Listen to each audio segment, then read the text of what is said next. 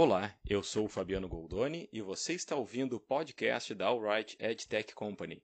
Este podcast é, na verdade, uma live gravada. Estamos disponibilizando nossas lives em áudio para alcançar você também, além dos nossos parceiros que nos assistem no YouTube e nas nossas redes sociais. Esperamos que você curta o nosso conteúdo que disponibilizamos para você consumir aqui também. Um abraço dos amigos da Alright EdTech Company.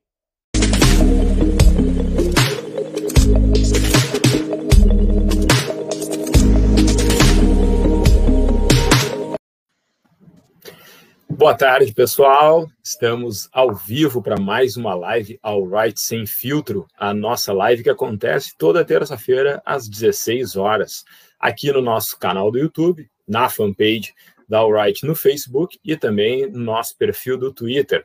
A live de hoje é sobre marketing orientado a dados, Data Driven Marketing e Creativity. Olha só que chique. Estamos aqui com os nossos convidados Camila Costa, CEO da IDTWA, e o Márcio Garcês, diretor de negócios para o segmento de bens de consumo do Facebook Brasil. E também temos aqui acompanhando meu parceiro Cristiano Terres, gerente comercial da Alright. Bom, o papo é marketing orientado a dados, né, por dados. Mas é bom lembrar que o marketing sempre foi orientado por dados. Lá no século passado existiam as pesquisas de audiência, Provavelmente a maioria dos que nos assistem agora não eram nascidos nessa época, mas eram as pesquisas que orientavam as decisões de investimento em mídia, as ações de marketing, os dados, e os dados eram poucos, né, perto do que a gente tem hoje. Assim. Na verdade, hoje, o que nós temos é até mais do que podemos processar de dados, né? E aí entra o novo ator, que é a tal da inteligência artificial, para nos ajudar. Bom, é nesse contexto que estamos abrindo o nosso bate-papo de hoje, né, do All Right Sem Filtro, e agora eu deixo aí os nossos convidados darem o seu alô para a nossa audiência, que já está aparecendo aí no nosso chat. Bom, vou eu, Mar. É, obrigada, obrigada. Primeiro, me, diz, me diz se eu disse certo o nome da ID TWA é, ou é TWA? É, TWA. É, é uma rede, né, a rede do Disruption, a rede que faz parte aí do grupo Omnicom. Então, é uma sopra de letrinhas mesmo, é, mas é TBWA aqui no Brasil, mas é TBWA. Tá Obrigada bom, pelo convite, Fabiano, Cris, é um prazerzão estar aqui com vocês, principalmente com o Márcio aí, parceiro de longa data, para discutir um pouquinho, né, sobre toda essa evolução e tudo que dados têm trazido aí para o marketing. Acho que você falou super bem, é, dados sempre existiu no marketing e hoje, se a gente não tomar cuidado, a gente se perde, né, no meio de tantas informações. Então, acho que a chave aí, saber usar, usar os, os dados e os KPIs certos é, para cada momento, para cada cliente, para cada marca, para cada segmento. Acho que a gente vai bater um papo muito legal sobre isso. Boa tarde, eu sou Márcio Garcês, diretor de bens de consumo do Facebook, como foi apresentado. Uh, prazer enorme fazer esse bate-papo. Como a Camila disse, a gente tem o prazer de conhecer e trabalhar juntos há muito tempo uh, com muitos clientes em comum e depois numa fase diferente, como a Camila, quando a Camila assumiu a ID. E é. uma honra participar dessa live aqui com o pessoal da Alright. Cris, Fabiano, obrigado pelo convite. Uh, acho que a gente tem bastante coisa para dividir. Esse, uh, na verdade, como o Fabiano falou, nada disso é muito novidade. O que, o que é novidade é, é é o que a gente tem de inputs novos a cada dia que, que esse mercado uh, digital se transforma. Ele ainda é um, um, um mercado em completa uh, expansão e modificação, e isso traz um desafio de atualização para todos nós a todo momento. Vamos, vamos falar um pouquinho sobre isso na, durante, durante esse bate-papo. Legal, Marcão. Bom, eu sou o Cris, né, eu sou gestor da área comercial, então sou responsável por toda a equipe de, de buy site da empresa. E é um prazer estar aqui hoje aí com o Marcos, com, a, com o Márcio e com a, com a Camila, para a gente debater esse assunto aí, um pouco polêmico para tantas marcas aí, e às vezes uma certa falta de entendimento. Então, tenho certeza que o papo hoje vai ser, vai ser bem bacana aí. Vamos Beleza. Lá. E o pessoal já está dando o seu alô aqui na, no chat.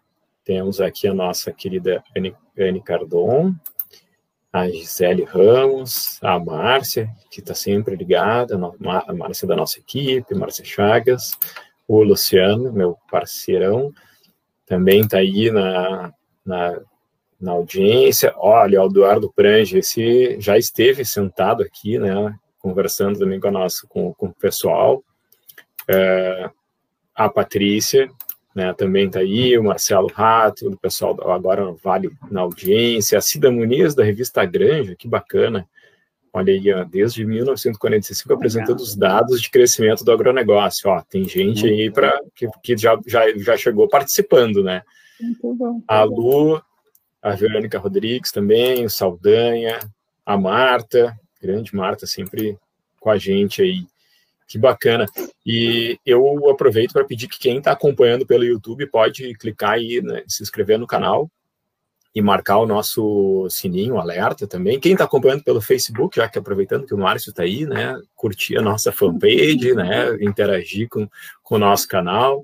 É, aproveito aí para uh, eh, também uh, pedir para o pessoal participar bastante aí pelos comentários, né? Não usem e abusem aí dos, dos do, desse espaço aí que é de vocês também.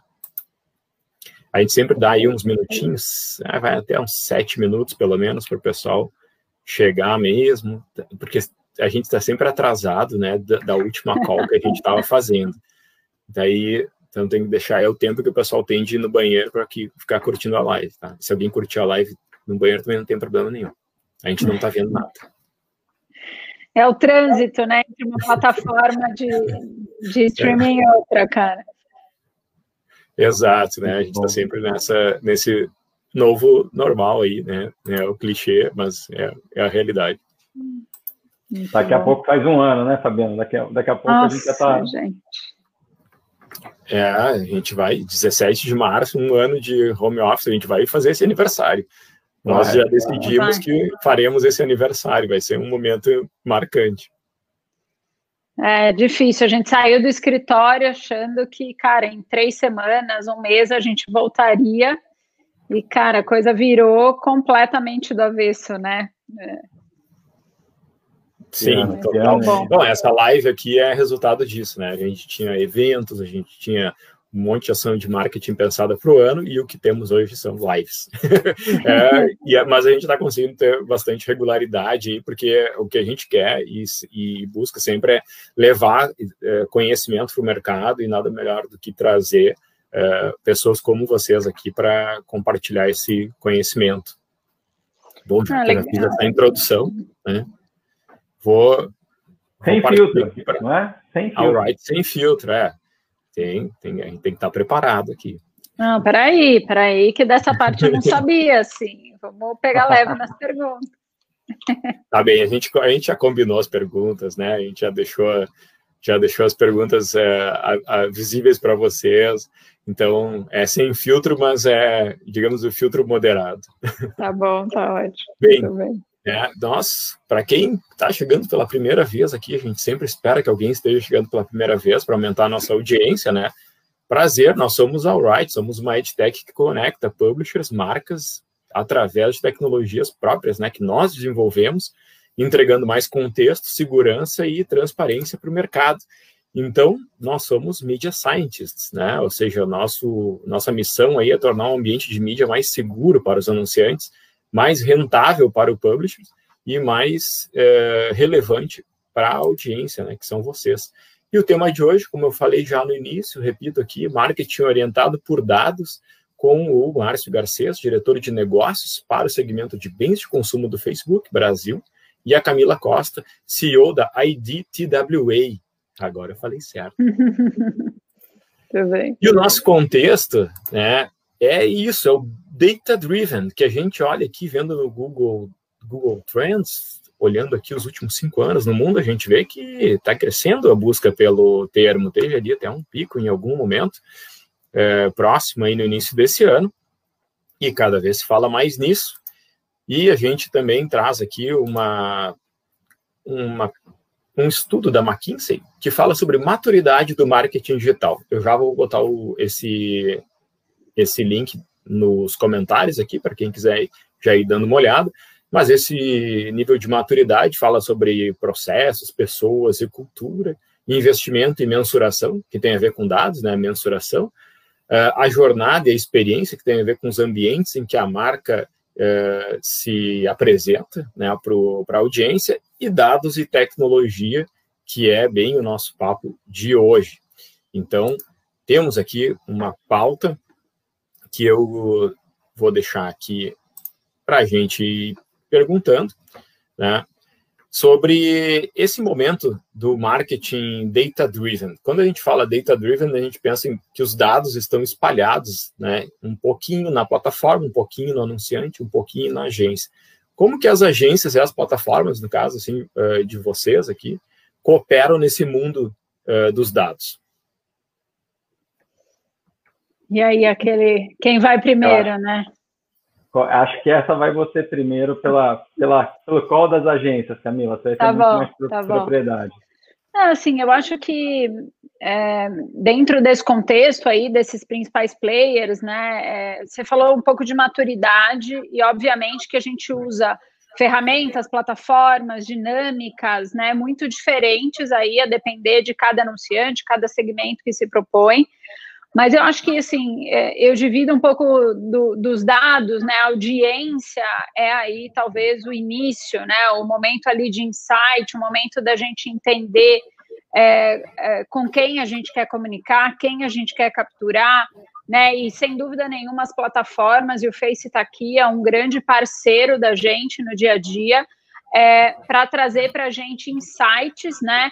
Tanto de comportamento quanto de perfil, quando a gente consegue agregar outros dados que traz para a gente informações, né, de é, socioeconômicas ou informações sobre né, aquele segmento específico que a gente está trabalhando, é, tudo isso vai tornando muito mais rico e muito mais acertada né, ali a nossa audiência. Então, acho que tem um trabalho prévio é, de, de insights e de clusterização aí das nossas audiências muito importante, que é para que a gente possa ser assertivo, para que a gente não tenha dispersão, né? Quando a gente vai trabalhar na, na mídia digital, tem todo é, essa até responsabilidade de uma efetividade maior, né? Porque a gente não precisa dar um tiro de canhão para conseguir acertar a nossa audiência. Mudou muito quando a gente passou é, a deixar de comprar o placement, né, e passamos a comprar a audiência pela programática.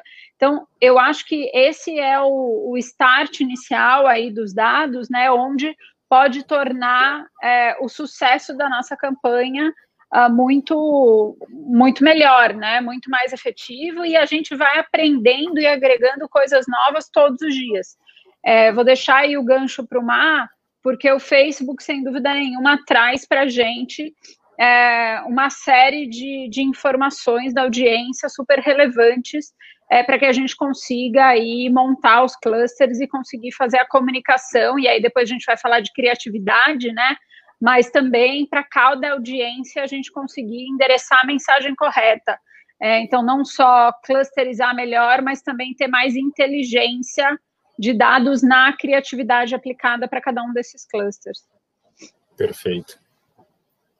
Não, perfeito. Eu acho que, complementando a Camila, é importante a gente desmistificar um pouquinho. Acho que o Fabiano tentou fazer isso na introdução dele também, dizendo que o marketing sempre foi baseado em, em dados, e, e, é completa, completa verdade.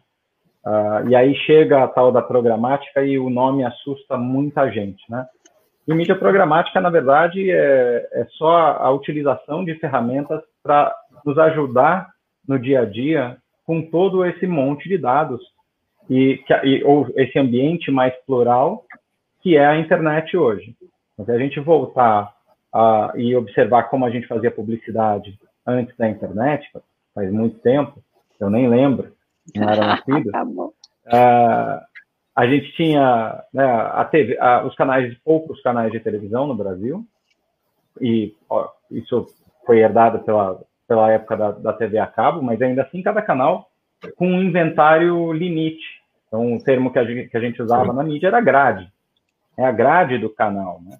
Porque você tinha 24 horas para dividir em um, em um número de slots comerciais e disponibilizava esse inventário. A mesma coisa na revista. Você tinha X números de páginas e assim você disponibilizava para o mercado, uh, para o mercado anunciante. Quando a gente evolui e começa a trabalhar o mercado digital, Existe um primeiro momento uma tentativa de, de, de se fazer esse mesmo modelo, até para que uh, essa linguagem digital fosse facilitada de alguma, uh, de alguma maneira, absorvida de, de, forma mais fácil pelo mercado anunciante, de agências e todos que, que já estavam trabalhando nesse, nesse meio. E isso eu estou falando lá de do, anos 2000, quando, quando chegou a, a DoubleClick, a Real Media e outros players como esse, com, os, com o primeiro uh, arsenal de ferramentas para profissionalizar e dar padrão uh, e condição para que a, que a publicidade online decolasse. Uhum. Veja, em, do, em 2000 a gente está falando de 14 milhões de internautas no Brasil somente. Tá? E 20 anos depois a gente está falando de 70% 75% da população brasileira to totalmente conectada. Mais do que isso, a gente tem, sim, gigantes de tecnologia, mas a gente tem milhares de, de websites falando de absolutamente tudo e todos os conteúdos das diversas e, e mais diferentes formas. Nem todos esses sites têm suas equipes proprietárias, têm suas tecnologias proprietárias para organizar esse, essa, esse movimento de compra e venda dentro do digital e aproveitar esse, esse potencial. Então, eles usufruem dessas tecnologias que a gente chama de programática, na sua grande maioria da, na grande maioria das vezes, começa com um bom ad server e um bom web analytics, traduzindo para o português, uma boa ferramenta de gestão de anúncios e uma boa ferramenta de conhecimento do, do comportamento do usuário dentro do seu próprio site. Sim. E conta também com os dados oferecidos pelas, pelas, plataformas de tecnologia para os ajudarem a fazer a venda em primeiro lugar e, se possível, como a Camila falou, traduzindo os dados de forma inteligente, fazer isso de forma mais eficiente possível. Então, acho que uma, né, indo lá atrás para ver como é que isso foi evoluindo e desmistificando, ainda vejo muita gente que se assusta quando a gente fala mídia programática, é só se apoiar em alguns ferramentais e práticas uh, hoje uh, disponíveis para nos ajudar que, que é o que complementa a cultura, né? Porque também entregar muita ferramenta sem que as pessoas saibam utilizar não adianta muito, né? Então uh, é preciso que essa evolução aconteça dentro de, de todo o contexto, né? Cultural e também tecnológico, né? Dentro dessa dessa uh, adoção. Mas aí a, a a questão ali que eu tinha levantado sobre essa colaboração é que existe então uma cultura que é compartilhada, né, entre tanto entre plataformas, agências, veículos, anunciantes, é, para que isso aconteça de forma fluida, assim, né, e o mercado vá é, se capacitando de uma de uma forma mais em conjunto, né, ou seja, todo mundo ao mesmo tempo. Como vocês entendem isso? Vocês estavam falando do Caboré, né, que é um prêmio que também reúne o mercado, né, que vai ser virtual agora, é, e que faz parte um pouco desse, desse contexto de troca e interação entre, entre os, é, todos os atores desse mercado, assim. Como vocês sentem assim que o mercado está é, hoje, né? Falou da, do mito da programática. É, qual é a velocidade de evolução que você sente que o mercado está tendo e, quais são os principais gaps para o futuro, assim, tipo, se a gente pudesse assim, dizer, olhem para tal coisa, que seria isso? Assim? É, acho que só finalizando e fazendo gancho com a primeira pergunta, Fabiano, é total, eu acho que esse ecossistema está cada vez mais integrado, né, e eu costumo dizer que, que aplicar dados ao marketing tem três coisas que são super relevantes e se quebra uma dessas pernas, a coisa não funciona, né? Uma, sem dúvida nenhuma, é tecnologia, então a gente precisa ter aí, em diferentes níveis, né, várias tecnologias plugadas para que a gente faça, seja dados ainda, né, de uma forma de input manual, que é mais que a gente possa consultar, seja as ferramentas que já integradas, automatizadas, já dão para a gente, né, dados em, em real time para a gente poder trabalhar, é, mais é, processos, né? Porque muda muito, muda muito a gente gerir uma campanha é, sem dados, sem, automa sem automação, sem tecnologia. Então, os processos para tudo isso acontecer mudam muito e pessoas. Uhum. né? E acho que tem um gancho aqui super importante é, de uma evolução rápida que a gente está fazendo, agências, plataformas e anunciantes, nessa busca né, por uma comunicação cada vez mais inteligente, mas que ainda o mercado de trabalho, os profissionais não acompanharam, né? Falta mão de obra hoje é, para a gente conseguir fazer um trabalho de dados cada vez mais completo, cada vez mais robusto, e a gente não prepara a gente na mesma velocidade que a tecnologia está avançando.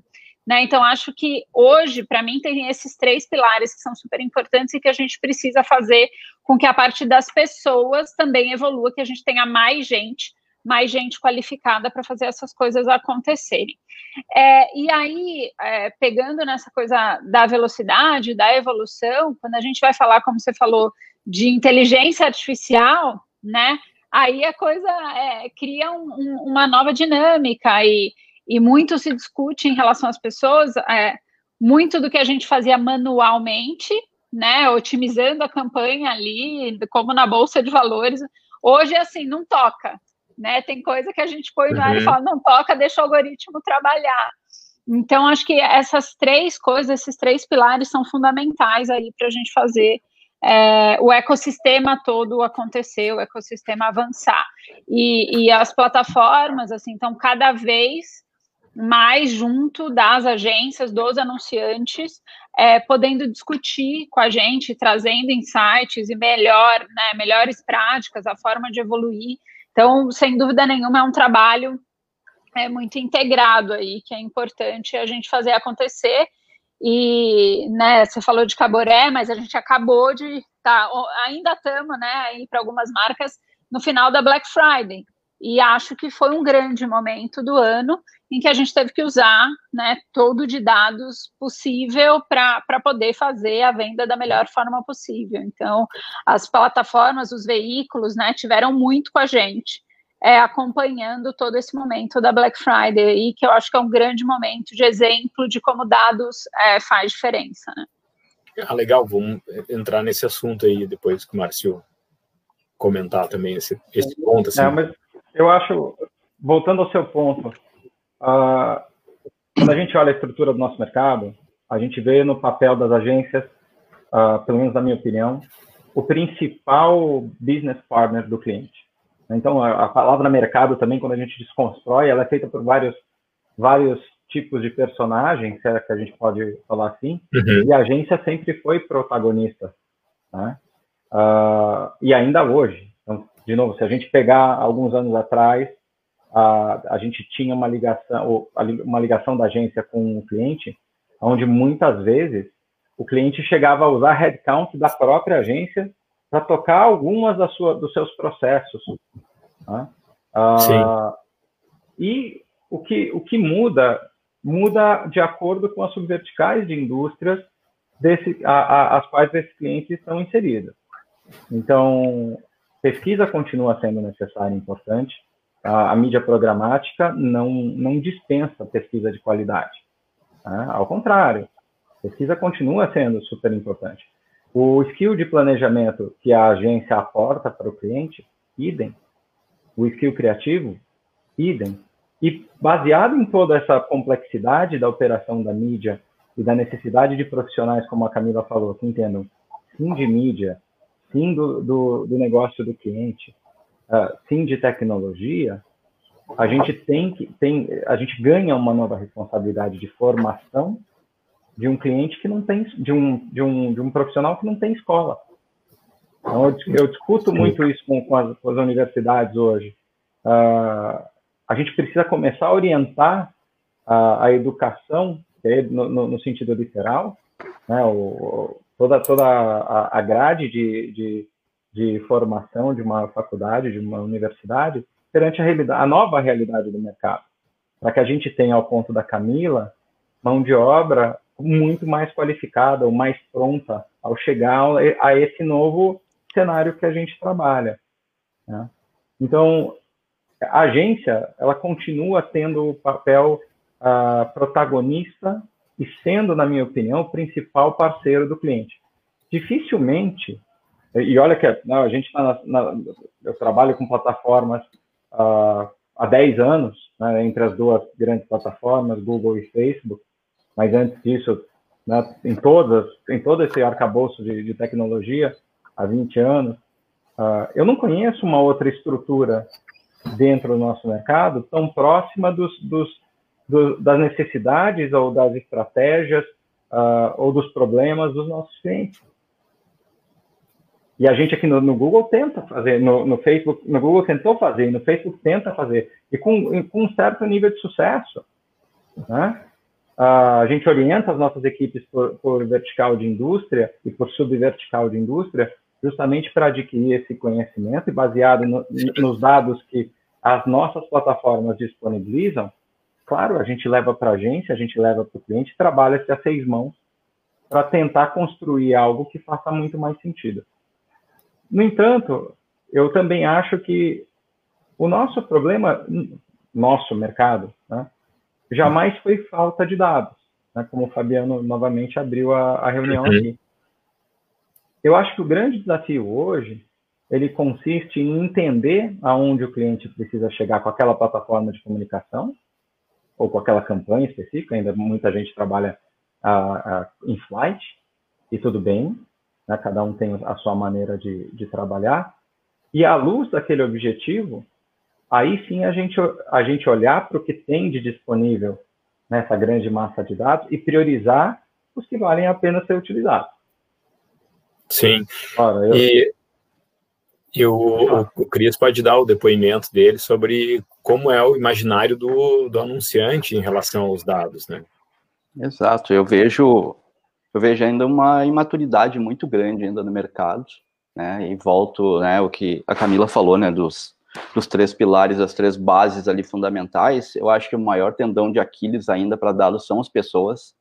Eu vejo um, um despreparo muito grande, né? Como a gente está aí no dia a dia atendendo grandes agências, o quanto a gente acaba sendo consultivo para elas por eles não terem um certo entendimento. E, e é estranho, porque é eles que estão na linha de frente, eles que têm que estar tá muito mais adaptados a essa realidade, e a gente acaba sendo consultivo muitas vezes para contribuir com, com o processo. Então, é, eu acho que existe vários níveis aí de, de, de, de maturidades no Brasil, né? É muito, é uma disparidade muito grande no meu entendimento sobre isso a gente vê grandes marcas já fazendo todo o seu processo interno, não dependendo de agência, que eu acho que aí, no meu ver, tem um ganho muito grande, né, de ter dados prioritários e não ficar buscando de terceiro. Então, existe níveis completamente diferentes hoje, né, no Brasil. Acho que vocês devem Sim. acompanhar isso muito mais, assim, no dia a dia do que eu. Posso dar um, um adicionar aqui um, um pouquinho ao que você está falando, e eu concordo com você. A gente enxerga isso até em grandes empresas, anunciantes, né, grandes clientes. E boa parte disso nada tem a ver com essa discussão mais tecnológica ou mais uh, pragmática que a gente está colocando aqui do mundo digital. A gente ainda encontra grandes anunciantes presos num, num modelo de operação muito antigo. Então, te digo, esse ano aqui, durante a pandemia, e eu escuto isso com uma certa frequência de alguns clientes. Uh, clientes cujas áreas internas têm metas completamente distintas. Então, você tem um, uma, uma, metodologia de Media Mix Modeling que aponta uma, um determinado player uh, como seu melhor retorno de investimento, mas a pessoa que está na cadeira de mídia olha para aquilo e fala, não, veja bem, problema de vendas é do VP de venda. Eu sou VP de mídia, o meu KPI de mídia tem que estar bonitinho para eu ganhar o meu bônus. E aí fica difícil uma conversa. Exato. É quando você está mais preocupado, em algumas vezes, com o resultado do cliente do que o próprio cliente. Porque as metas, dentro, metas uh, individuais ou dos times dentro do cliente não estão alinhadas. Então, existe dentro, dentro desse, desse arcabouço todo que a gente está discutindo, algumas nuances e algumas verdades que estão construídas há tantos anos nas estruturas das empresas, que nada tem a ver com o digital, mas que acabam, uh, que acabam atraindo a atenção das áreas e dos profissionais para uma realidade que não tem mais sentido hoje. Né? Então, eu, eu, eu, ainda vejo isso como uma, um, uma das causas né, da, desse ponto que você está trazendo, Cris. E óbvio, né, como a gente já falou, eu falei, a Camila falou, a, a falta de, de, de, de, de celeiros, né, de, de profissionais para o digital. E aí a responsabilidade é, é, de todo mundo envolvido na cadeia. Né? É dessa troca, né, que a gente precisa fazer. É, até porque antes, assim, o digital era para o nicho, né? E hoje o digital ele impacta na venda offline. Assim, é, não é só o digital dado o funil do digital para o digital, né? O digital ajudando de forma omnichannel. Então, hoje o impacto, né, já é tão grande do digital que uh, o resultado de venda da loja física tem que, de certa forma, ser atribuído aí também à comunicação digital, né? Não é só a venda do e-commerce. Então, eu acho que cada vez mais é, conseguir olhar para todo o ecossistema faz uma grande diferença e a gente vê hoje ainda as estruturas muito muito apertadas, né? Acho que esse, esse é um ponto importante. Sim, a gente tem até aqui algumas perguntas já aqui, o Miguel Genovese, Primeiro tem uma fã sua aqui, que eu quero colocar aqui, que é a Tuca Roberta. Ah, linda, trabalhou com a gente. É, e muito o, bom, o também chegando aqui. Mas o Miguel fez a pergunta, né? O que, que as agências estão fazendo nesse sentido para educar os clientes, né? E bom, a, acho que é para mim, então. completa aqui, né? Que é as ferramentas mudaram, mas as estruturas das empresas não muito. É, eu acho que nesse tema, assim, é, como o Má falou, quanto mais as agências estiverem próximas aos clientes, participando da discussão estratégica de dados, participando da discussão estratégica uh, da composição de canais para vendas, né? Quanto mais a gente trabalhar junto, e acho que um movimento que está acontecendo muito é das uhum. agências né, irem trabalhar dentro de squads dentro dos clientes, então as agências voltando de novo para dentro dos clientes para fazer parte do time para que a gente consiga ter tudo integrado, é levar informação, é, é, discutir com eles, criar modelos de atribuição juntos, né, conseguir agregar, é, recomendando plataformas, é, dando mesmo esse trabalho mais consultivo, né? E aí depende, obviamente, do grau de maturidade do cliente, aqueles que já têm um trabalho de, de dados dentro de casa, aqueles que não têm. Mas, assim, eu acho que levar informação é o primeiro passo, né? Compartilhar experiências, boas práticas, ferramentas, é, e até chegar ao ponto de consultivamente ali montar esse ecossistema de dados com o cliente. Então, muitas vezes a gente acaba é, fazendo junto com o cliente o briefing, né, para escolher as plataformas corretas, porque o cliente às vezes nem sabe o que, que ele precisa de uma plataforma, qual é o uso que ele precisa fazer. E aí acaba fazendo investimento em plataforma que não é pequeno, é, né? Ah, vamos uhum. ter uma DMP interna. É, ele não sabe nem pedir, às vezes, né? O que, que precisa ter, qual, o que, que ele quer tirar dessa DMP, aonde ele quer plugar. Então, a, a gente, às vezes, ajuda muito a, a, montar esse ecossistema, faz o briefing, chama né, algumas ferramentas para que elas apresentem as suas soluções para o cliente com a gente junto para ajudar o cliente a tomar a decisão, Sim. depois cuidar de toda a implementação. Então, acho que tem informação, trabalho em conjunto e uma, uma visão consultiva, né? Então, depende aí da maturidade do cliente, a gente tem que ter uma abordagem é diferente, mas sem dúvida nenhuma a gente tem que estar plugado na estratégia é, cada vez mais, né? Porque dados hoje é, é relevante, é, é, é obrigatório aí para qualquer cliente que queira, queira evoluir nesse sentido, né?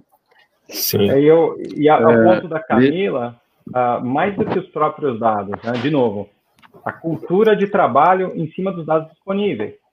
Eu vejo muita gente fazendo, ao ponto que a Camila fez, grandes investimentos em tecnologia e na hora de fazer a tomada de decisão, ignora por completo tudo que a tecnologia ofereceu de, de output. Você falou, olha, tá bom, os resultados, a gente fez a ação, a plataforma, no ano, no mês, no, no trimestre, seja no período que for, e, e a plataforma de tecnologia está sugerindo que a gente continue fazendo do jeito A e de repente ignora-se por completo todo, todo o output de dados que está sendo uh, que está sendo oferecido e aí a história não adianta de nada. Né? Então, e, e, isso são coisas, esses exemplos são exemplos reais, são exemplos comuns, a gente vê no dia a dia e, e poxa, as agências estão, né, ao ponto da pergunta, o que as agências estão fazendo para educar os clientes? As agências fazem muito, as plataformas fazem muito, a gente faz inclusive em conjunto esse trabalho de educação. Né? Ah, e não é suficiente. E não é suficiente. Demora, é investimento de longo prazo. Os modelos de atribuição, se a gente buscar as plataformas uh, disponíveis, no mercado, a gente acha uh, uh, alguns modelos de, de, atribuição um diferente do outro. Né? E não quer dizer que um está errado ou, ou, e o outro certo. Vai, a gente vai trabalhar aquele que faz mais sentido para aquele cliente naquela determinada situação. Uhum. Então, se eu pegar, por exemplo, hipotético aqui, um cliente como um meu cliente, Boticário, ou uma Natura, vamos falar dos dois, aí ninguém fica bravo comigo. Então, esses caras têm, é, esses caras têm, uh, têm loja no, no, no, shopping, a Boticário, a maior franquia do Brasil, uh, tem um exército de consultoras, mais de um milhão e meio de consultoras lá no lado da Natura, estão vendo a porta, a porta super forte tem um e-commerce muito bem estruturado e que funciona, sim, senhor, muito, muito, muito bem. Né? Então, Black Friday, a gente estava aí arrancando os cabelos para gerar demanda e a demanda certa, porque tem isso, nós vamos gerar demanda e tem que gerar a demanda certa, que dá margem para o cliente. Né? Ou tem que levar, ao, ao, ponto da Camila, tem que levar as pessoas para dentro de uma loja.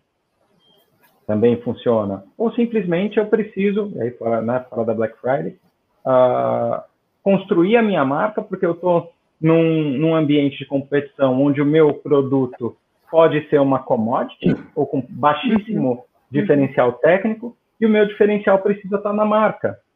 E o processo de construção de marca surge daí. Né? Isso ainda é muito válido. Isso não vai embora com digital, com a programática, com ferramental, com dados, com nada disso. Então, à luz do que o cliente precisa para esse tipo de desafio, qual é o conjunto de dados ou de, ou de, de KPIs que eu preciso uh, eleger para conduzir aquele momento do meu cliente, naquela uhum. marca, naquela ocasião. Então, uh, com qual modelo de atribuição? Uh, eu vou pegar um modelo de last click para fazer atribuição de marca, e não faz o menor sentido. Pode ser o player Exato. que for. Exato, cada, cada objetivo tem um, um KPI e, e isso é, demanda dados específicos e gera dados específicos de resultado para. E leva o seu tempo, pra... né? E Exato. leva o seu tempo para acontecer. Você vai olhar resultados de venda, você vai olhar o agora, você vai olhar e conseguir otimizar ali, hora a hora, dia a dia, enfim. Mas você está falando de construção de marca, você não vai ver isso do dia para o dia, né? São estratégias muito de médio e longo prazo. Então, a, o, ta, o tempo também é muito, é muito decisor né, na construção dessas diferentes estratégias. Sim, e, e em relação à construção de marca, tem uma pergunta aqui que, que a gente que a gente se fez, né, e agora faz aqui para vocês, que é é, se, se ouve falar muito em personalização, né, de uso de dados para personalização em cima de automação. É, hoje, o quão evoluídos estamos né, no cenário brasileiro nessa disciplina aí da personalização, uso de dados para personalização? Vai lá, Márcio, começa uma, senão eu vou começar. Vamos lá, vamos lá. Eu acho que a gente tem um, de novo, não é de hoje, o trabalho de segmentação que o mundo digital faz, ele busca né, o que o, o, o, tagline da DoubleClick, empresa que eu ajudei a, a, construir aqui no Brasil, enquanto era ainda uma empresa de capital aberto, bastante antes da, de Facebook, de Google entrar nesse mercado, é o que, é, é, o que o slogan dessa empresa dizia, né? Entregar a mensagem certa, no tempo correto, no device correto, para a pessoa certa. E essa é a nossa busca, né? Sendo simplório em tudo isso que a gente está falando, é isso que a gente quer conseguir até hoje. É construir a marca um a um. Não é diferente. Né? Seja construir a marca, vender ou o que for. Uhum. Tá? Então, uh, quando a gente fala de personalização, a gente tá, o que a gente quer falar é: será que eu consigo, com uma tecnologia que me permite criar anúncios dinâmicos, entregar um, uma criação específica entendendo que aquela pessoa tem supostamente perante um comportamento X que ela apresentou e a gente conseguiu identificar adequado para facilitar, seja o impacto da marca e a absorção da mensagem, ou até mesmo um processo de venda? Na minha, eh, eu gosto sempre de, de simplificar um pouco, ou pelo menos tentar simplificar uh, esse, esse nosso ecossistema, porque é disso que a gente está falando. Quando a gente fala de personalização, de novo, não foi um tema que o digital inventou. O digital acabou se, se apropriando pela escala que ele consegue dar ao tema. A isso mala é, direta é já fazia isso, né? Exato. É. Pepper and Rogers, a gente estudou todo mundo na, na, na escola, né? Não, é, não, não, tinha nada de digital, não tinha internet. Né?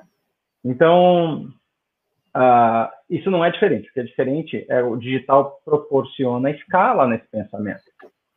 Mas o que o digital quer fazer é encontrar essa, essas nuances. Então, hoje você tem ferramentais que permitem fazer o exemplo que eu, que eu coloquei. Olha, Márcio, eu consigo identificar que você está próximo de uma loja americana, top of mind aqui para mim, pra, agora na, na, na, Black Friday, comprei um aspirador de pó, e lá no Face, fui, comprei mesmo, não é mentira. Uh, é, quem tem cachorro com pelo curto sabe que precisa de um bom aspirador de pó em casa. Aqueles automáticos uh, que fazem tudo sozinho. Cara, não, eu comprei, eu fui muquirana, mas comprei um bom, um bom dos, dos tradicionais. Uh, então ele pode falar, olha, você que tem buscado, né? Ó, a, talvez a ferramenta mais comum né, de, de, de marketing personalizado, da tentativa de fazer essa personalização, seja uma combinação entre o que a gente conhece de remarketing e de anúncios dinâmicos. Então, remarketing, de novo, de forma simples, é eu procurei por tal contexto nas minhas redes sociais, no buscador, no site direto do varejista, não interessa onde, e de alguma forma essa informação conseguiu ser capturada pelo vendedor, pelo cliente. Então agora ele ganha a capacidade de falar com aquela pessoa novamente e identificar em que estágio da, do, do, do, funil de compras ela está. Então, o Márcio, que estava procurando um aspirador de pó, entrou na, viu lá um anúncio no, no Face, entrou, procurou do robô ao, ao, aspirador tradicional e não comprou naquele, naquele primeiro momento, ele foi categorizado como um lead. E aí, nesse bucket de lead, Americanas começa a falar comigo e talvez me oferecer descontos ou modelos diferentes, um processo descendo no funil para um processo de consideração. E dependendo do meu engajamento com aquela, com aquela oferta, com aquela iniciativa que a americana está fazendo naquele, naquele momento, ela vai me tratar de um jeito ou de outro. Não, o Márcio está atrás de preço, o Márcio está atrás de um produto mais sofisticado. Ela está trabalhando, eh, simplesmente, num primeiro momento, estava trabalhando a resposta de, de um awareness, no segundo momento, a resposta, uh, me trazendo para o corpo do funil em consideração, tentando me empurrar para o final do funil. E aí ela tem diversas outras ferramentas para me ajudar, para se ajudar, na verdade. Né? E para me ajudar porque facilita eu, como consumidor, o meu processo de compra. Então fala, Márcio, já que você está aí no Itaim e temos uma loja uh, americana, você quer ver o seu produto em loco na loja? E você consegue fazer isso por anúncio dinâmico? combinado com o remarketing que a gente está falando, até chegar um momento que ele vai empurrar essa venda, que ele vai conseguir completar essa, essa jornada.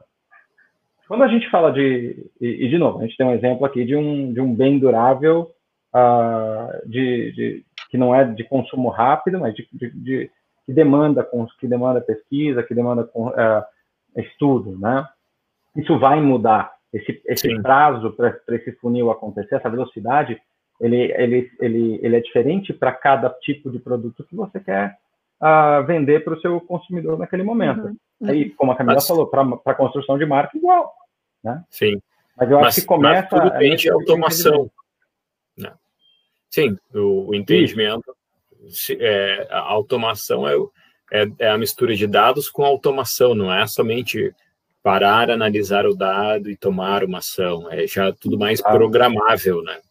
É, é, e, e gente... o exemplo que eu dei de, de desculpa, Cami, só para terminar, uh, uh, o exemplo que eu dei, obviamente, do Márcio, é o que as ferramentas são capazes de fazer em escala. Uhum. Né? E aí o que a gente precisa se preocupar no lado do, do varejista, que eu vejo muita gente criticando, eu não aguento mais, esse cara ficar me perseguindo, já comprei o tênis, já comprei o aspirador. é, é o bom uso da ferramenta. Né? E aí não é a ferramenta, mas é o uso da ferramenta, é o processo, né? É o ponto uhum. da Camila. Vai, Camis, desculpa, acabei de cortar. Não, não, acho que esse era um dos pontos, assim, né? De é, não basta só usar os, as ferramentas, as tecnologias, ter os anúncios dinâmicos é, plugados aí, né? Conseguir enxergar, como o Má falou, todo o funil, mas é preciso cuidar também do pós disso. O que eu vejo muito no mercado, né? É até a hora de você converter, puta, tá tudo mapeado, tá tudo legal. E depois de você converter? Você não pode começar a ativar as pessoas com um produto que ela já comprou, né? Deveria estar integrado é, para que você não ativasse mais essa pessoa, porque aí vira contra, né, a estratégia. Exato. E a segunda coisa é frequência, né? Então tem um cuidado em fazer isso que ainda é, né, é, é, o penso da pessoa ali em cima da, da tecnologia, da ferramenta, que é, puta, qual é a frequência máxima que eu vou colocar para esse negócio? Né, não dá também para o cara ter visto uma coisa e eu ficar impactando ele 500 vezes com a mesma coisa, o cara não tá afim. Então, tem toda uma inteligência que ainda a parte humana tem que trazer, e para a gente hoje o maior desafio dessas, dessas né, é, tecnologias de anúncio dinâmico que já usa dados funciona uhum. muito bem em termos de search, né, na composição de título, é, texto, link, e a gente consegue fazer criativo dinâmico. Ah, eu tenho background, eu tenho um título, eu tenho uma imagem de produto, eu tenho um preço. Agora, a gente tem sentido muita dificuldade, apesar da gente já ver grandes avanços em tecnologias indo para vídeo, por exemplo, né? Montagem, animação de vídeos, mas para um trabalho de marca, não um trabalho de venda, um trabalho de marca, ainda é muito difícil a gente conseguir é, usar tanto dessas ferramentas é, de, de criativo dinâmico para entregar coisas de marca, porque ainda o recurso ele não é suficiente, obviamente a gente precisa aí de um trabalho mais manual, né, de um cuidado mais específico do, do time criativo. Sim, envolve uma criação mais elaborada que o criativo dinâmico não ele, digamos, é, não permite né, a criatividade de, uma forma tão elaborada. Ele acaba se, se, moldando a, é, com padrões mais comuns, justamente para poder ser dinâmico, né? E aí que eu acho que é o desafio, né, do que a gente conhece de produção offline com o que a gente conhece de produção online. Porque né, na, na mídia offline, ou mesmo na digital, né, quando você produz um filme, ele ganha escala na mídia. Mas se você quer criar peças né, super personalizadas e, e, e diferenciadas, vai demandar uma produção do digital muito maior.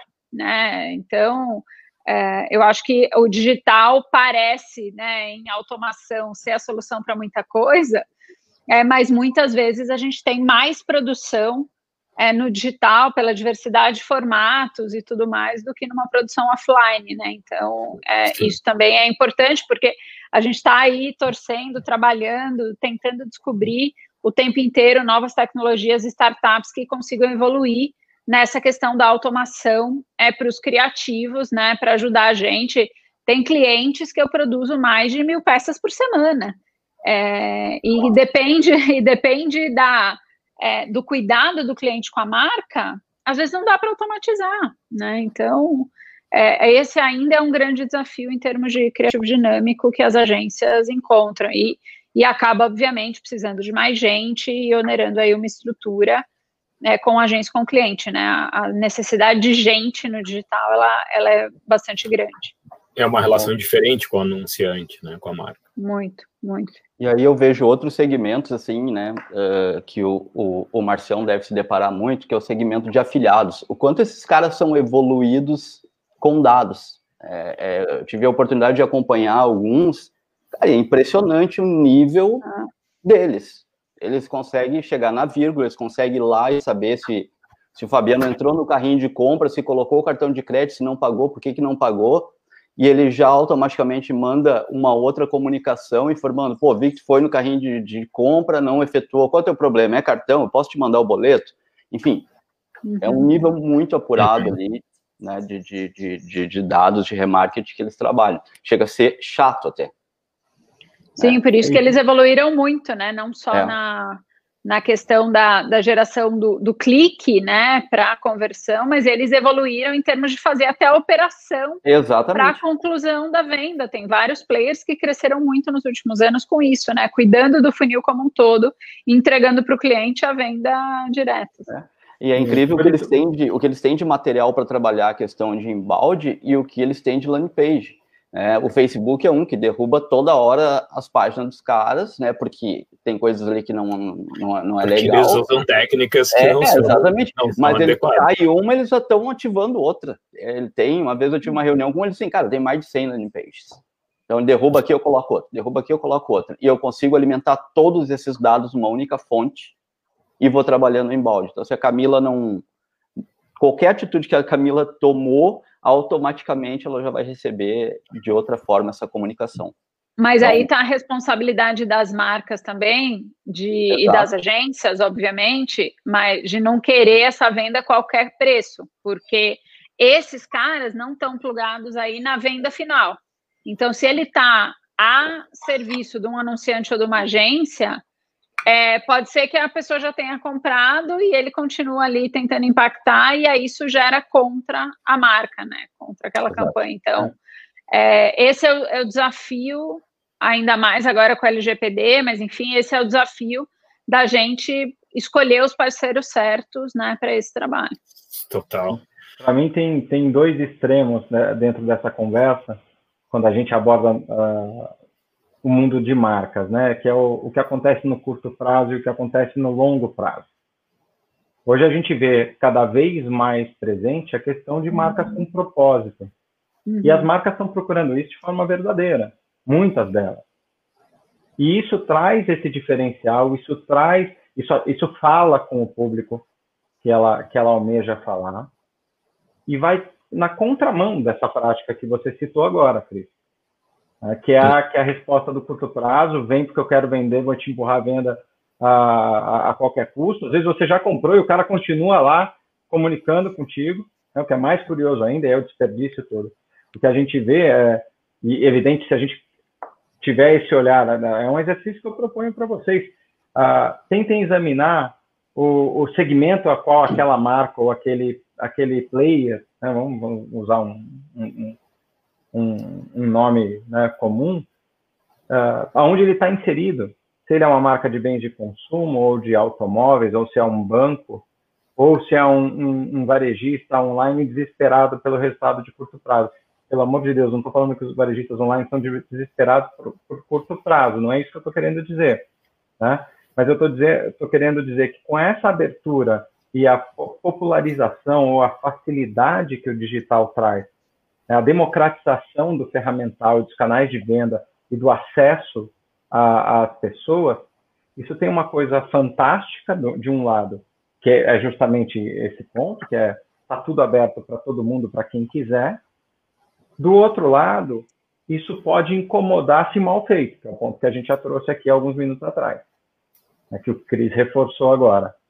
Então, de novo, a curto prazo e longo prazo, a marca que, que, que, se constrói com propósito, que cuida dessa jornada inteirinha, sempre, de forma perene, mesmo depois que eu adquiri a marca num processo de, de lealdade, versus o, a venda pela venda, o, o, o resultado do curto, do curto e curtíssimo prazo, sem saber muitas vezes se eu estarei aí amanhã. Basta a gente fazer um exercício aqui, examinar quantos desses players gigantes que passaram por aqui não estão mais.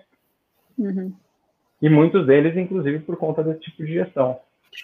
Mas, e, e, e esse, essa relação, até estou falando do varejo, eu vejo que alguns varejistas, eles estão é, minguando, assim, né, estão reduzindo, porque não fizeram esse trabalho do uso de dados, porque o varejista, ele, ao longo do tempo, eu sou uh, eu fui redator, eu lembro de fazer campanha institucional de varejo. Então tinha campanha de Natal, assim, que não, é só para falar da família, né? O varejo, a gente tem até aqui em Porto Alegre uma marca de supermercado que sempre faz uma, um filme de Natal que é esperado, assim, né?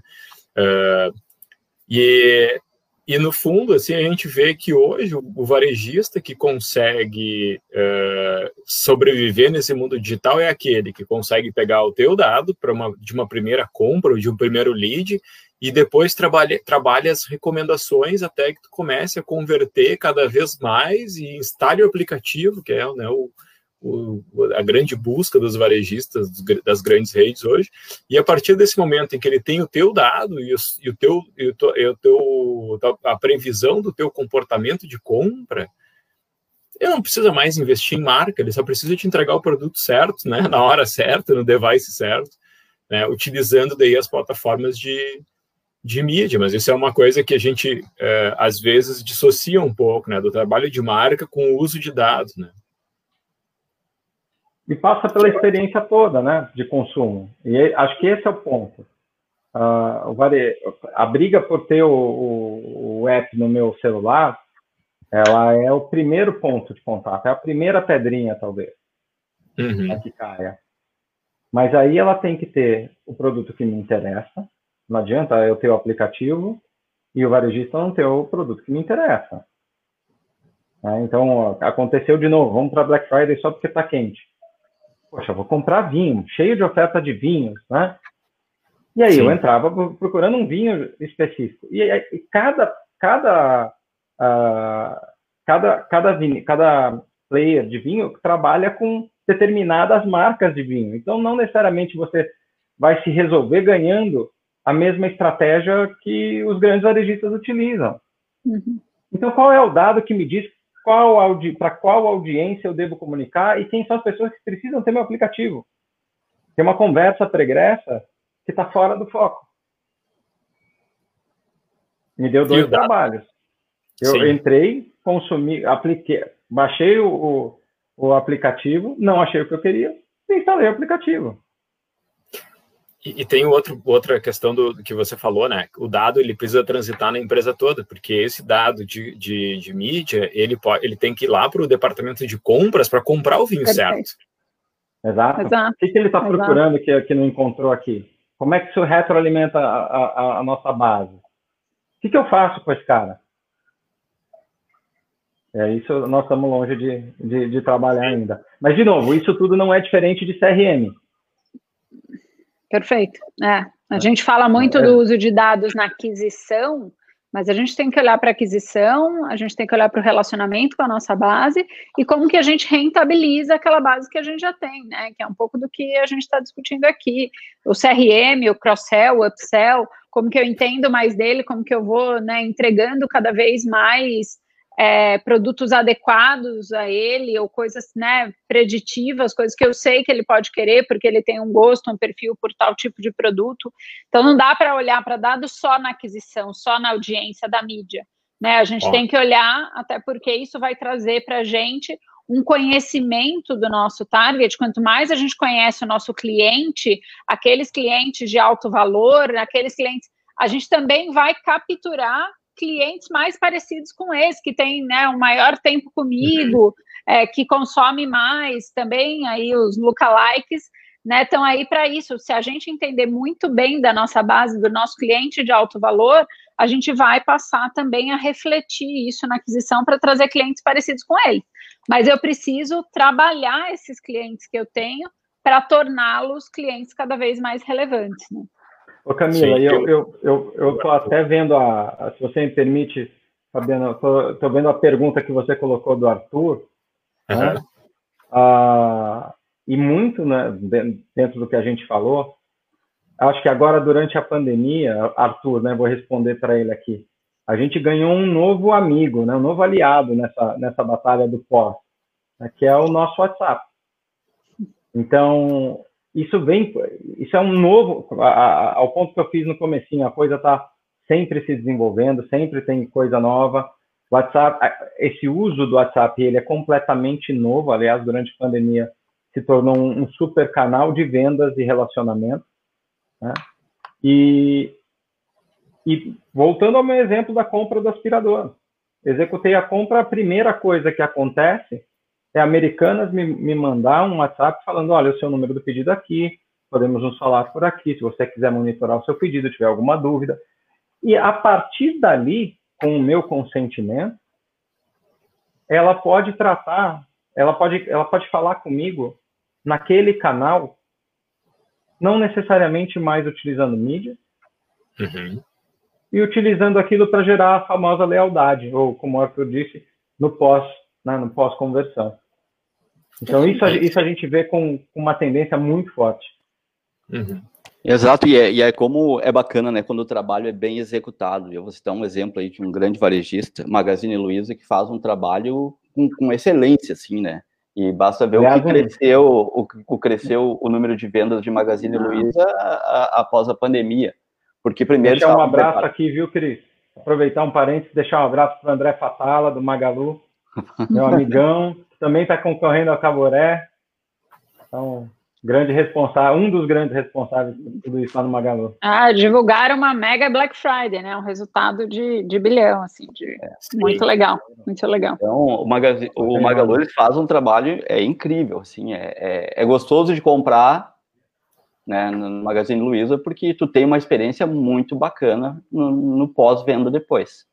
E eu queria fazer uma pergunta agora para a Camila, né? Acho que vai ser mais direcionado para a Camila.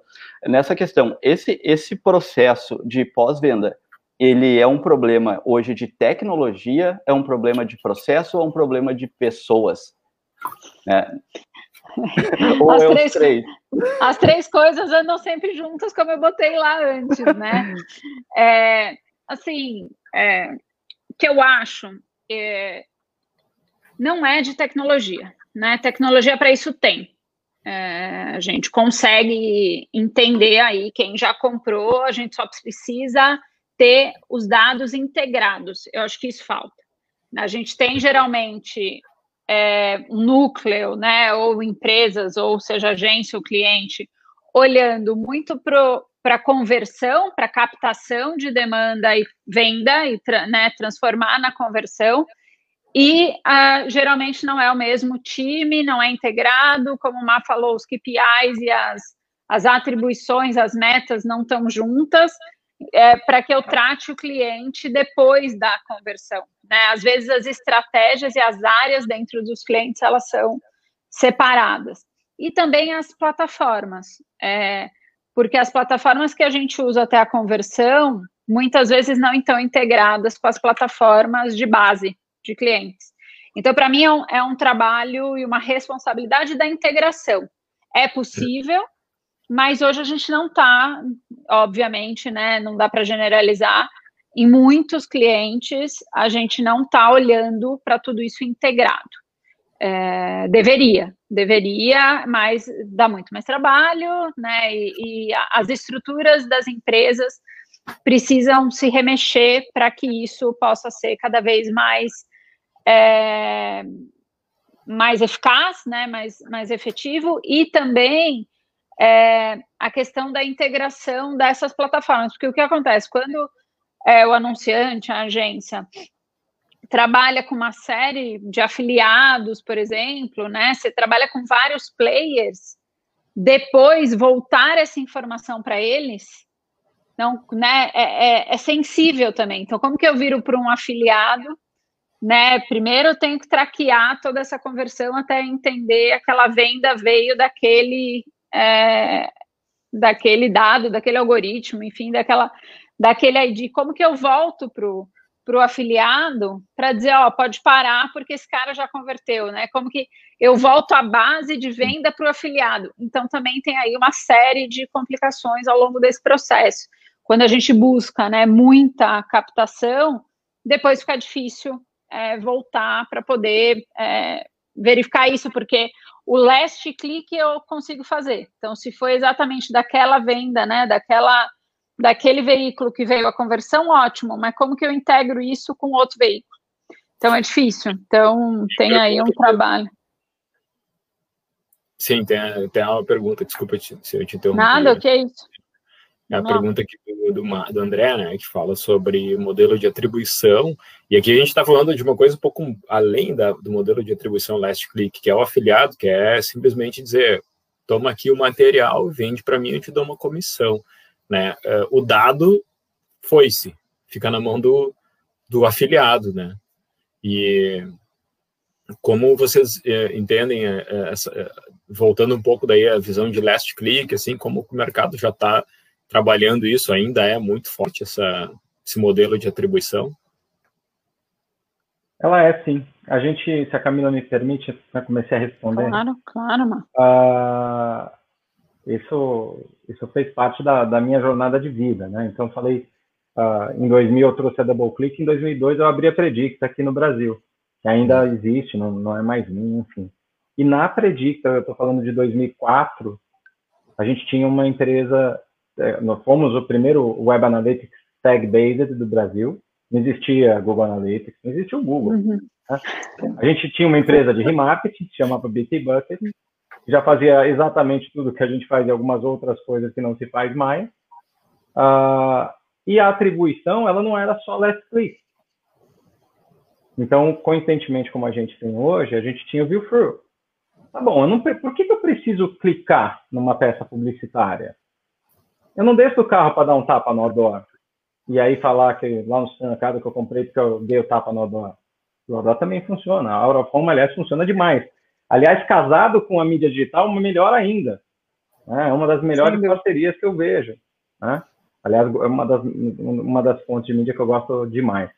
Uh, mas, ao ponto, à medida que, que a, a atribuição, colocar historicamente que, como se popularizou o Last Click, gente, existia no mercado uma, uma marca de Web Analytics que se chamava Urchin, que foi adquirida pelo Google e é o que a gente conhece como Google, uh, Google Analytics.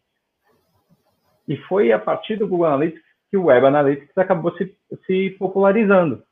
É onde ganhou escala. E, a, e ali, devido à natureza da plataforma de search, que não tem o visual, ele, você efetivamente, no, no, modelo core, no modelo nativo, você precisa clicar, o uhum. modelo de clique, ele nasce pela natureza da plataforma. E não é uma uhum. crítica, é só, é só um fato. é como foi desenhado, né? É como foi a desenhado. Própria, né? A, é, taxonomia, né? Search, social, Exato. referral, isso é uma taxonomia. Exato. E está tudo bem quando a gente está falando de, de search, até hoje, inclusive. Porque o processo é feito assim. Só que a partir do momento que você entende que o seu mix de comunicação é maior do que busca, você precisa de modelos de atribuição que levem em consideração o retorno sem clique. Então, o que acontece se eu sou impactado por uma oferta de qualquer natureza, não clico, porque simplesmente eu estou vendo notícia e não quero sair daquela, daquela, daquele meu objetivo na, no momento. Mas guardo a mensagem e volto três horas depois, nove horas depois, ou na janela que a gente, junto com a agência, junto com o cliente, definir que é plausível uh, uh, imputar resultado sem clique para aquele para esse tipo de ação e, e, e, de fato executar aquela compra. Isso é ou não é retorno daquela, daquela mídia? Claro que é. é e, existem, ah, existem plataformas que medem isso. A gente não está preso em um modelo de atribuição único. Talvez a gente esteja escolhendo um modelo de atribuição incompleto para todo o nosso mix. A gente está preso a uma cultura.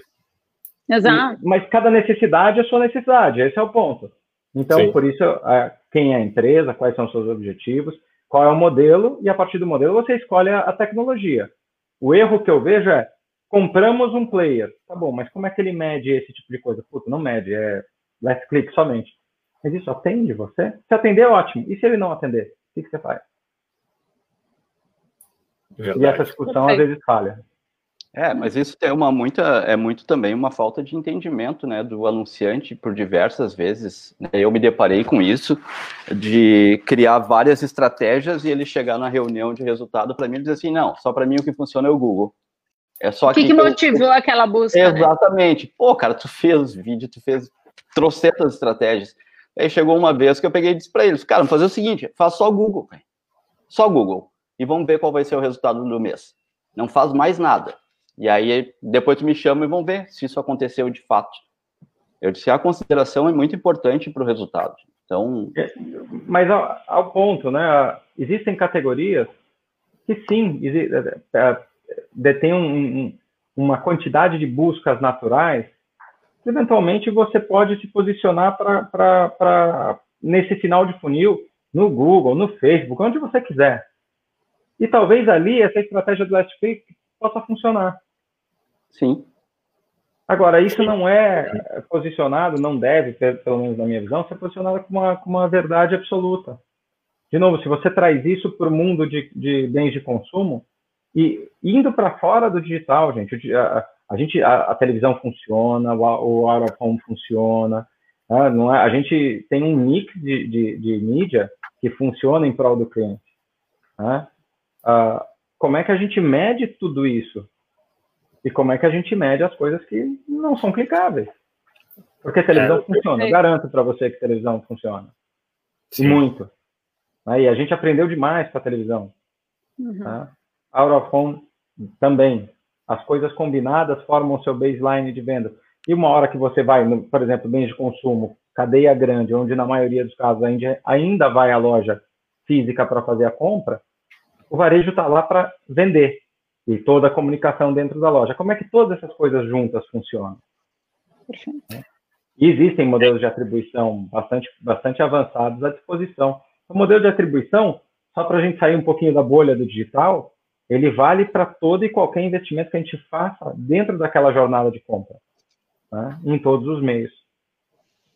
Sim, e a integração desses dados, né, de todos os meios é, e da ponta, às vezes é, o, o, próprio, próprio mercado não sabe que é possível, né? No momento em que se registra uma compra numa, numa, num caixa físico, né? se a pessoa entrega algum dado pessoal nessa compra, ele pode ser voltar até o, o, a atribuição aonde essa pessoa foi exposta à mídia, né? Dependendo do nível de integração de dados. Né? Perfeito, é isso aí. Muito bem, o, o, aqui uma, o Arthur né, agradeceu a resposta do Márcio sobre o, a questão da comunicação pós-venda. Olha, que legal. É, a Camila tem aí também o Alex, um fã que mandou um coração. é. é, muito bom. E, e, bom, a Marta que estava comentando também que ela concorda e que o, os anunciantes têm que acreditar mais nos dados, né? Nos dados e na, nessa automação tudo, toda que, que envolve, né? E agora, né, eu agora estou curioso pela, pela, próxima pergunta que eu gostaria de saber, como é que isso tudo agora né, vai se integrar com LGPD? Oh. Eu vejo muita gente totalmente preparada, tipo, eu não estou nem aí, vamos ver como bom brasileiro na hora que dizer assim, tá valendo, daí eu começo. Tá valendo, né? Já tá. É, exato, tá valendo. Mas, tá valendo, mas fala isso para a grande maioria.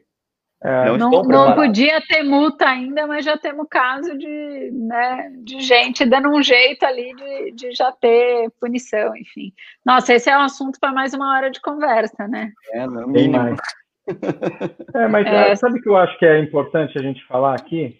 Uh, a lei de proteção de dados, ela, ela não vem para proibir o uso de dados. Ela vem para dar alguma estrutura e principalmente transparência para o consumidor seja pelo player que for, porque não é para o digital, isso é importante. A lei, de, a lei Geral de Proteção de Dados, ela não é exclusiva ao digital. Ela se aplica a absolutamente todo mundo. Então, quando eu vou numa drogaria comprar máscara, eu estou falando várias coisas que eu estou comprando, hein, gente? É o aspirador, a máscara hoje. Foi, passei, fui correr de manhã no, no parque, voltei, putz, acabou minha máscara, fui na, máscara, fui na farmácia comprar.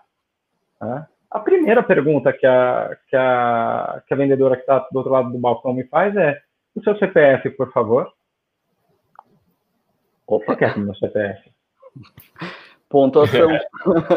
Eu quero te pontuar. Você está entendendo? O que, que você vai fazer com essa informação? A segunda pergunta, na máscara ela não me fez, mas se você for comprar um, um, um medicamento qualquer, é, você tem convênio médico? são duas, ela sabe o seu CPF, a partir daquele momento ela sabe o seu convênio médico.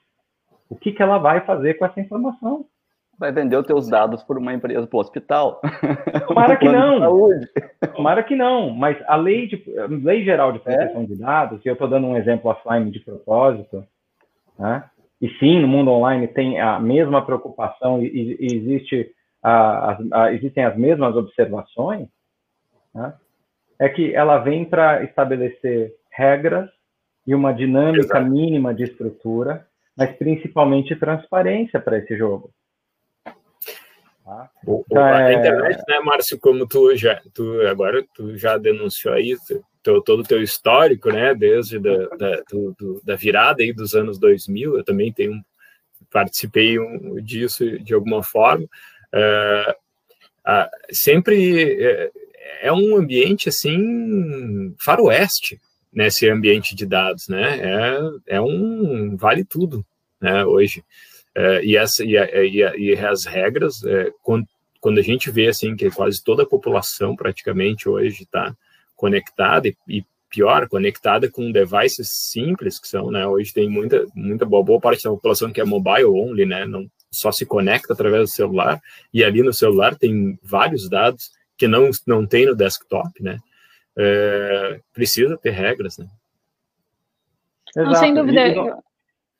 Vai lá, Mar. Pode ir, Cami, pode ir.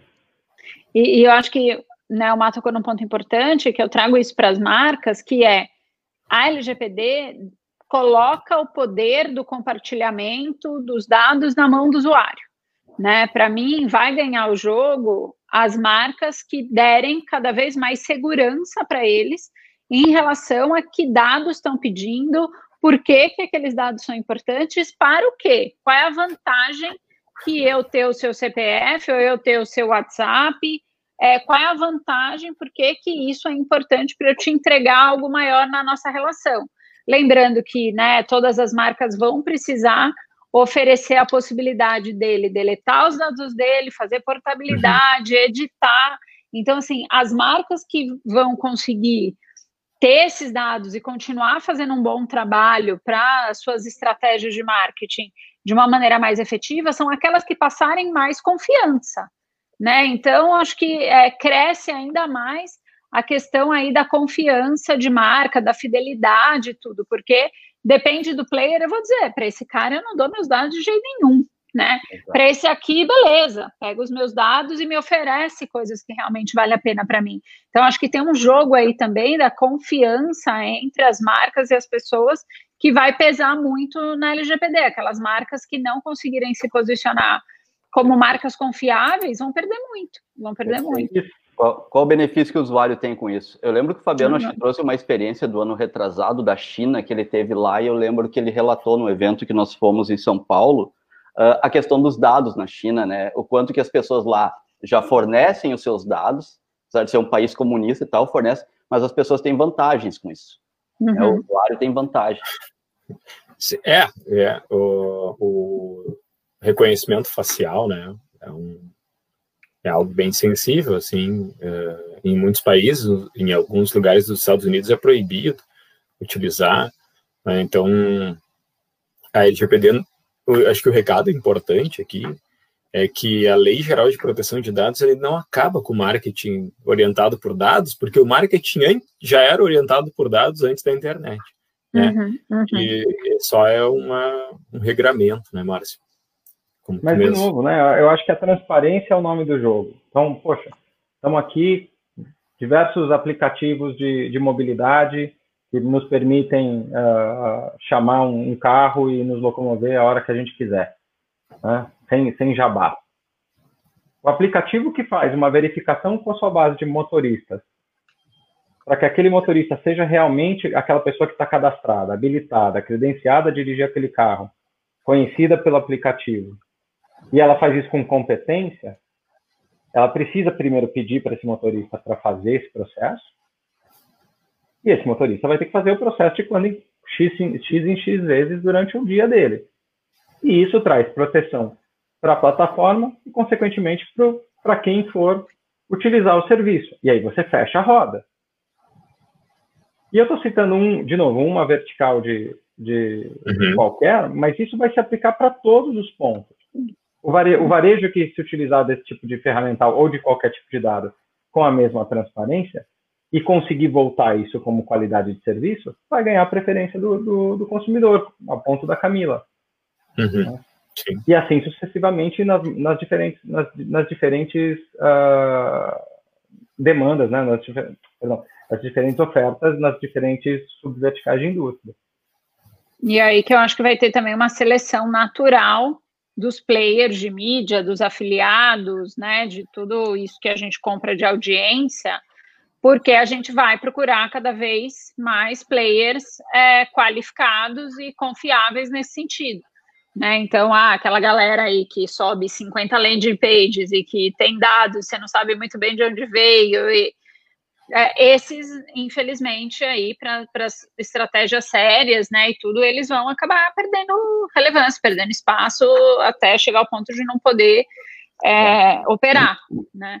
Então, acho que a gente vai passar ao longo de todo o próximo ano aí por uma seleção natural, né, desses players, até porque em termos jurídicos e, e no nosso caso, né, a, a lei da Europa, a, a GDPR, que é super restritiva, as leis americanas, tudo isso já moldou muito, né? Pela ID ser um player global, então o Alex que mandou coração aqui é o grande responsável por cuidar disso na ID, né? Ele, é, a gente já teve que passar por muitas, por muitas regras, por muitas adequações, por muitas revisões dos nossos processos para dar mais segurança para a nossa operação e para os nossos clientes. E a mesma coisa a gente está fazendo com os parceiros, com os fornecedores, né? Então a gente só vai trabalhar com aqueles que a gente realmente confia que tem ali a, a autorização para uso daqueles dados. Então acho que vai ter uma seleção natural de todo o mercado a partir aí da LGPD do ano que vem. Sim. É, o é um assunto aí que, como vocês disseram, aí para mais uma live. A gente já fez uma live sobre a LGPD explicando, né, uhum. todos os, os, pontos aí da, da, da, legislação aí com o nosso querido Dr. Blair Dávila. É, bem legal, se, se alguém quiser, está lá nas nossas. Vale botar o link blog, aí né? nos comentários. Ô, Fabiana, é, aí só, é só para provocar um dos pontos que a gente falou, né? Então, o profissional de, de comunicação, o profissional de digital, ele tem que saber de marca, ele tem que saber de mídia, ele tem que saber de tecnologia, ele tem que saber de lei. Ele, é tá complexo. É, tá não é aquele, aquele negócio que é, como é que é curso de comunicação era era coisa de né, de quem queria só a vida fácil, assim, né, de só escrevendo, fazendo filme publicitário, não, tá cada vez mais, daqui a pouco tá ali né, uh, uh, pau a pau com, a, com as engenharias, né? Você, hoje trabalhar com a área de comunicação é cada vez mais complexo. E a gente tem cada vez mais engenheiros matemáticos, estatísticos Exato. dentro das nossas equipes, né? Isso está tornando tudo cada vez mais, mais rico em termos de experiência, de diversidade, enfim. Exato, já é, né? O próprio, as próprias plataformas já são empresas aí é, povoadas de engenheiros e construída por engenheiros, né? Construídas por engenheiros, né? Então, bacana. Tem aqui o Marcelo fez um comentário legal aqui, né? Falando que a Camila falou tudo, que quem, o que vai crescer e ter vantagem daqui para frente são as empresas com credibilidade. Isso aí. Né? E, e o e o pessoal lá do Emprego do RN, que é um site parceiro da nossa vontade de comprar aspirador. Aí isso não é marketing, isso é recomendação, né, mano? É, também é, o... é outro mecanismo que funciona bem no digital, recomendação. É, recomendação, e agora tem também, e até a gente está construindo aí uma... Uh, algumas tendências aí para o ano que vem, aí um material que a gente sempre faz todo ano, e a gente viu que vem cada vez mais forte aí as recomendações. Já está vendo que tem bot de recomendação, né? Pessoal falsificando recomendação. Então, é, é, isso aí que, que é, né? LGPD perto desse, desse negócio, né? Do, do fake news, agora fake recomendação. Podemos aí, né? falar de criatividade nos dados numa outra perspectiva também, né? O povo inventa é. cada uma. Na verdade, uh, o que acontece é que uh, os canais ou as plataformas elas acabam sendo o retrato da sociedade que a gente vive. Isso acontece, isso acontece, sempre aconteceu, infelizmente. Né? E agora tem é, é, o uso disso no digital. Né? Em tudo, em todos os tipos de serviços. Né?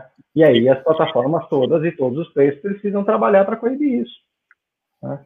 A gente passou aí por um período enorme trabalhando. Se você olhar, o Facebook foi praticamente refeito.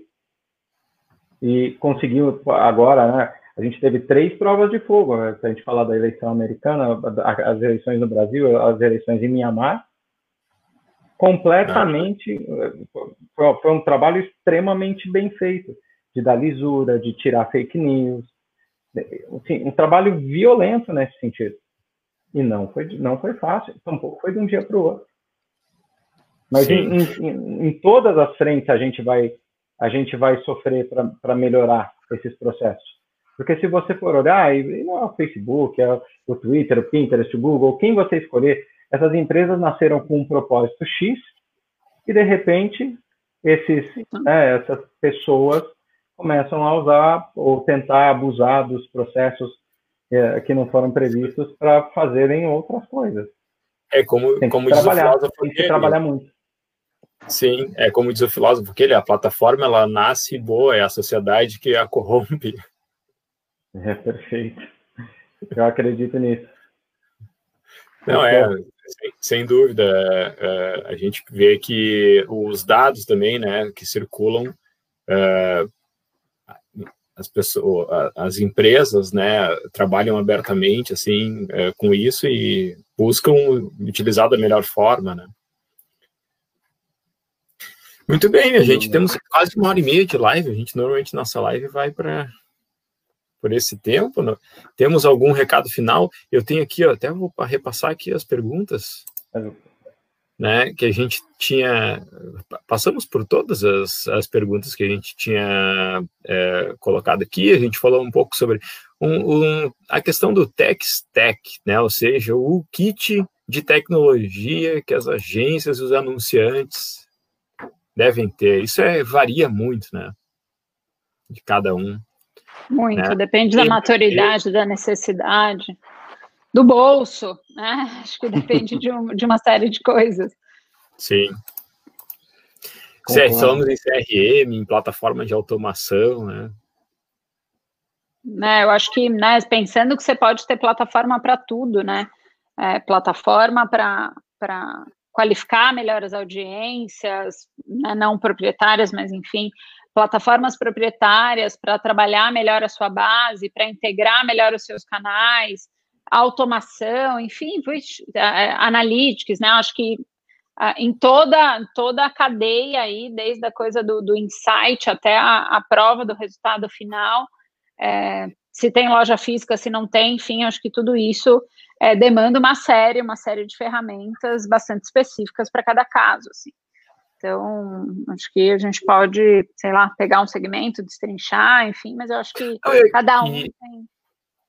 Sim, cada um, cada um tem o seu, o seu kit né, de ferramentas, e, e acho que é o que vocês falaram é, aqui algumas vezes, né? A cultura determina o ferramental, né? O que você sabe usar é o que você vai conseguir usar, então não adianta comprar. E a necessidade, né, Fabiano? E a necessidade daquela empresa, né? Porque o ferramental, de novo, é uma das necessidades, um dos investimentos. E aí, como a Camila falou, mas tem uh, data scientist para pilotar esse avião? Ou é uma Ferrari que vai ficar ali para a gente ver que ela está na garagem e para alguém dar um check de, olha, comprei, hein? Né? Bati o meu KPI, bati minha meta. Então, ou, ou, poxa, eu vou parcerizar com uma agência ou com uma consultoria ou com uma empresa de tecnologia que vai me ajudar a ter o mesmo output que eu teria sem necessariamente precisar investir, adquirir e ter dentro aqui de casa? Você vai encontrar todas as respostas dependendo das necessidades de cada uma das empresas. Eu não tenho uma resposta única. Exato. Muito bem, minha gente. Então, se o pessoal, da, o pessoal já interagiu bastante aqui no chat, não sei se alguém tem mais alguma pergunta, a gente já vai encaminhando aqui para o nosso final. Muito legal, viu? Bastante, bastante troca aí, bastante discussão. Acho que daria para ficar muito mais tempo. Mas, enfim, para mim aí, quem quiser continuar nos canais sociais, a gente pode continuar batendo papo. Estou uh, à disposição aí para evoluir em alguns temas. Perfeito. E... Mesmo aqui, agradecendo aí Fabiano, Cris, o Seco, que o Seco tem que estar tá assistindo, né? Fez o convite. É, não vi fazendo comentário. Não vi ele está de férias, né? Ele se isolou, não tá nem, ele nem comentou hoje aqui. Não sei se ele vai ver, acho que só depois na volta das férias. Mas ele fica vai mandar um abraço. Um... É, fica meu abraço para ele. E a, a, mesma coisa, a gente fica à disposição de vocês. Um prazer bater esse papo. Camila, fazia tempo que a gente não se via. Né? E, muito bom, muito bom te ver, Mar. Vamos ver quando. Boa quando sorte passar. aí, hein? Obrigado. Sorte obrigado. Aí. Vamos estar acompanhando obrigado. aqui, torcendo. Muito obrigado. Bom, da minha parte, eu só deixo uma palavra, né? Faça bom uso dos dados, né? Eles estão aí para contribuir, funciona nas mãos certas, né? No processo certo, tem tecnologia, se tiver a pessoa certa utilizar isso, tenho certeza que dá um excelente resultado, né?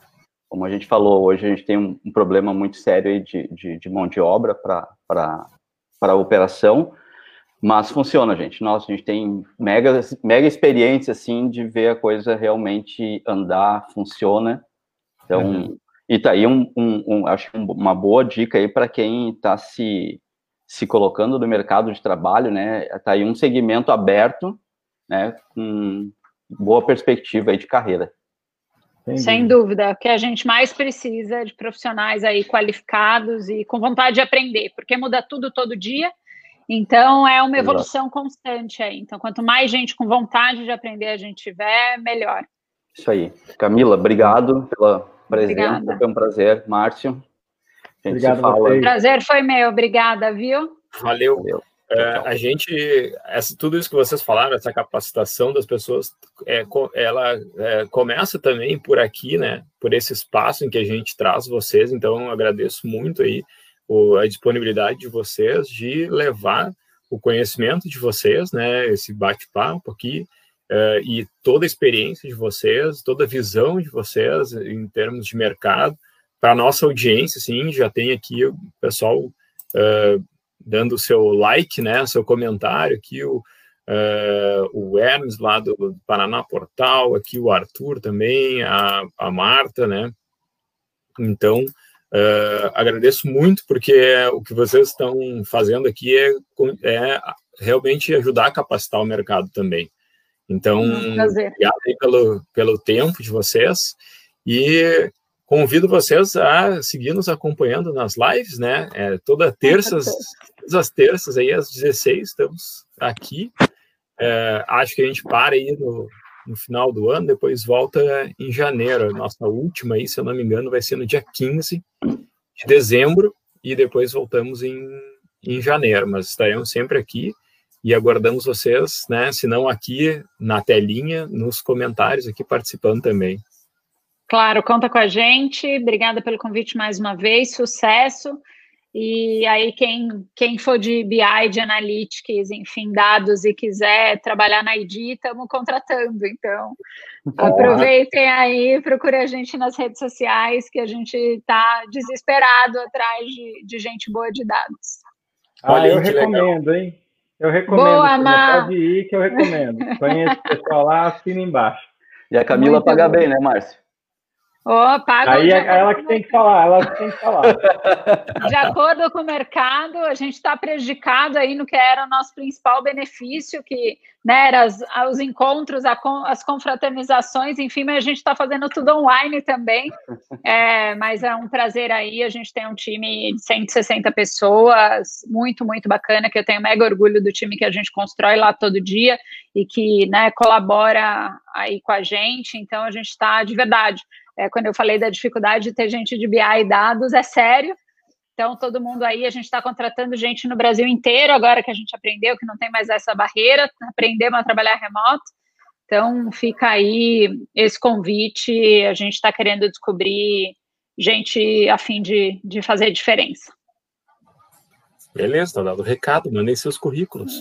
Muito bom. Obrigada, gente. gente. Foi Obrigado. muito bom, viu? Valeu. Muito bem. A gente segue vocês nas redes sociais com o maior prazer e chegando perguntas, pode encaminhar que a gente responde também uh, tranquilamente. Obrigado, tá, obrigado pelo convite. A Beijo. gente convida aí no semana que vem Sotaques do Brasil, que a gente consegue apresentando a nossa, nossa rede. E, e é isso, pessoal. Obrigado. O Cris já teve que sair, acho que ele tinha uma já reunião foi. agora. E agradeço aí mais uma vez. Até a próxima. Valeu. Até a próxima. Até, prazerzão. Tchau, tchau, tchau até. Tchau, tchau. Um grande abraço.